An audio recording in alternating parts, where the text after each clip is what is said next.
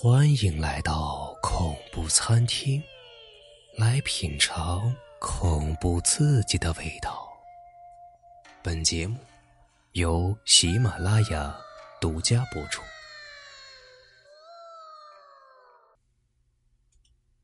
消失的女明星，下集。我眨眨眼。和那些记者一起来到了黄海军和叶珍珠曾经住过的那间房子。就在老太太拿着钥匙打开门的一刹那，我们同时嗅到了一股浓重的血腥气味从房中飘了出来。房间里没有用过避孕套，也没有随处抛弃的卫生纸，而在浴室里，却有几乎半缸殷红的鲜血。浴缸里的鲜血上，漂浮着无数柔软杂乱的长发。几个女记者看到鲜血之后啊，在浓重的血腥气味中忍不住呕吐了。而我则摸出了电话，拨打了幺幺零。如果一个人流出了这么多鲜血，是不可能再存活了。这里啊，毫无疑问发生了凶案。联想到叶珍珠在失踪之前。脸色苍白的陷入休克，我不得不做出猜想。其实啊，当时我看到的是他的尸体。不用说，凶手就是与他同行的黄海军。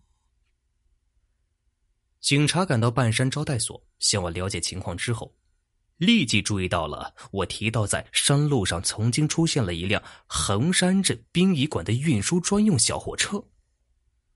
他们打电话给殡仪馆后。却确认殡仪馆当晚并没有外派任何小货车。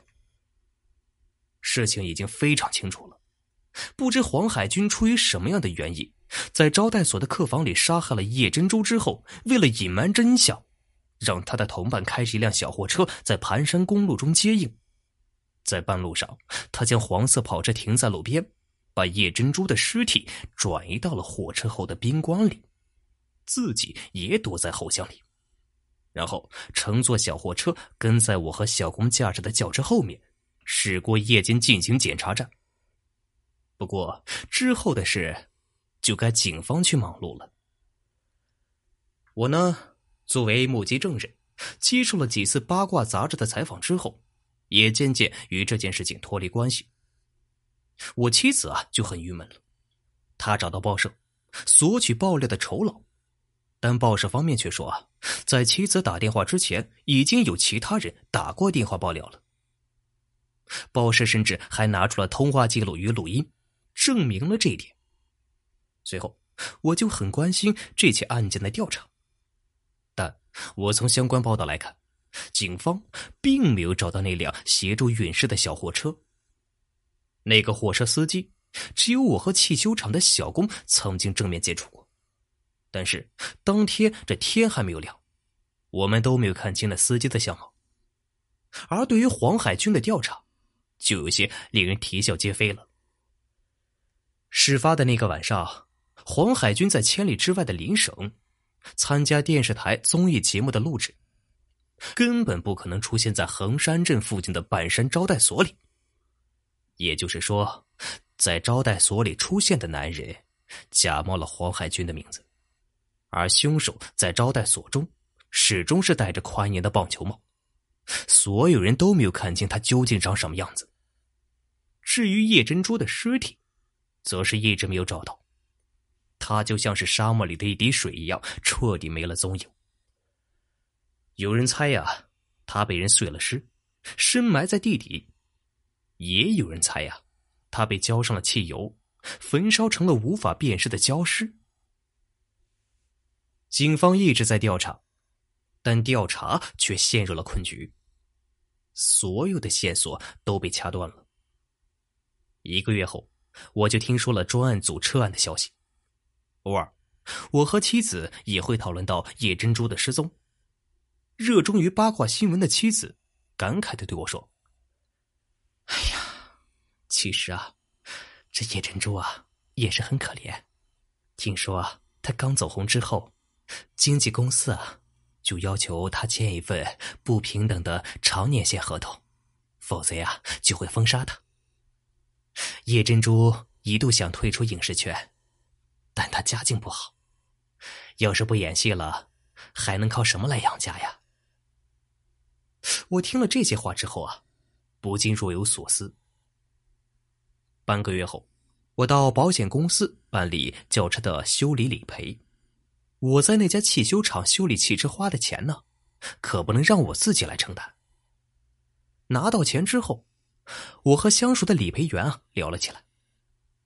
作为那起离奇事件的目击者，我们的话题啊，自然而然的、不可避免的聊到了半山招待所里叶珍珠的失踪案。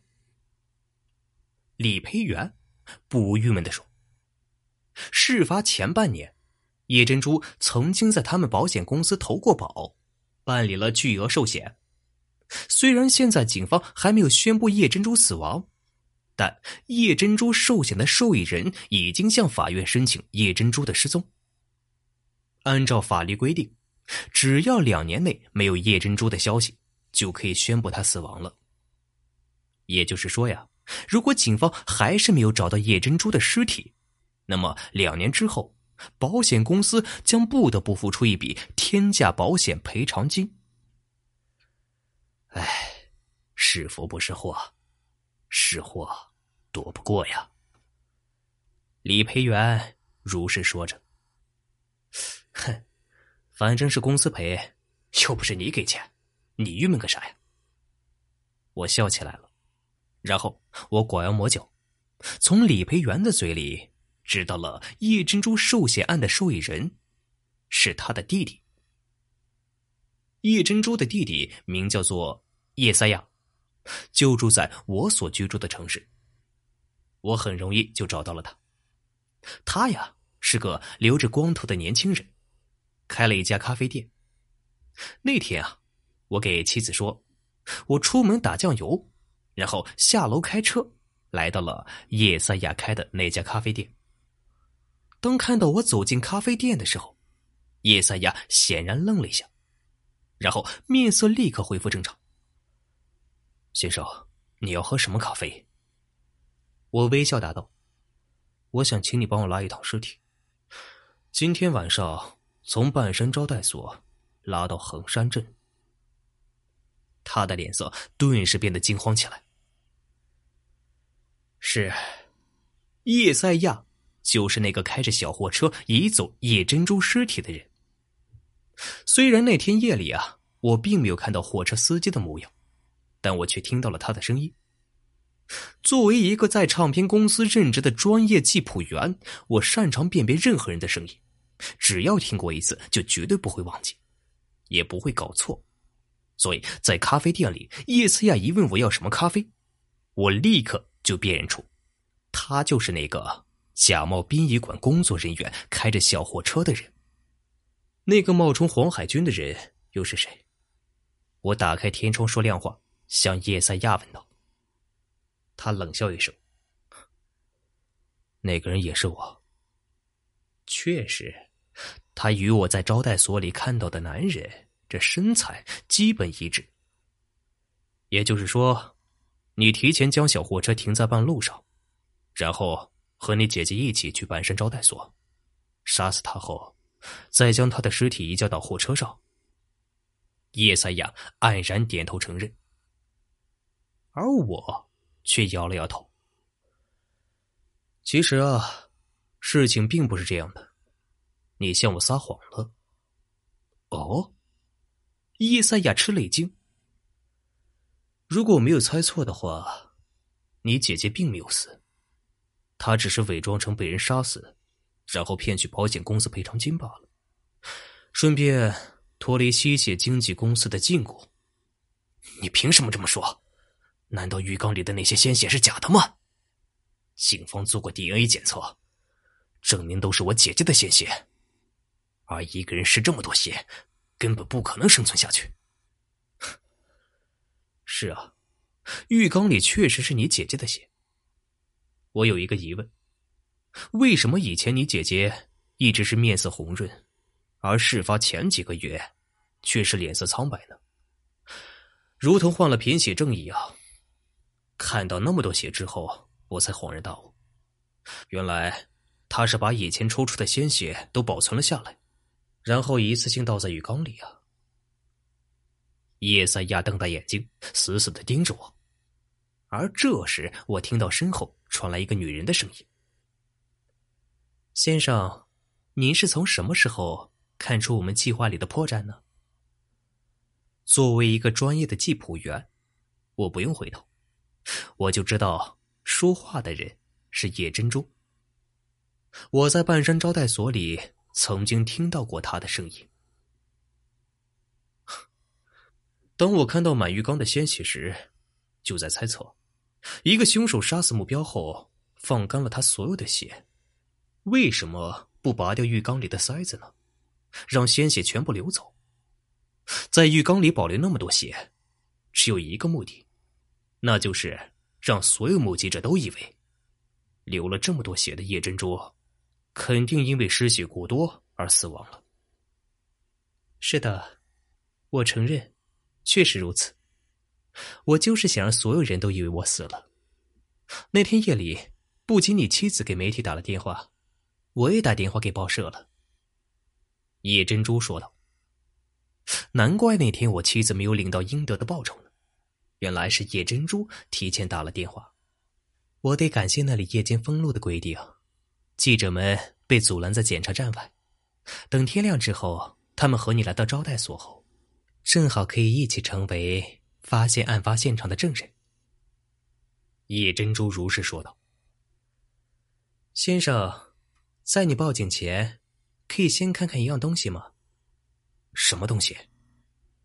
叶珍珠从衣兜里取出一张纸条，递给我。纸条上清楚的写着：“所有叶珍珠死亡后应得的保险赔付金，受益人全部放弃。”落款处是他的弟弟叶赛亚的签名。人寿保险是经纪公司给我办的，我并不想骗取这笔钱。我这么做的唯一目的是摆脱经纪公司的魔爪。我点了点头，对他说：“好，我知道怎么做了。”出了门，我不禁对自己说：“就让那个吸血鬼般的经纪公司自认倒霉去吧。”他们关我什么事啊？今天我只是出门来打酱油的。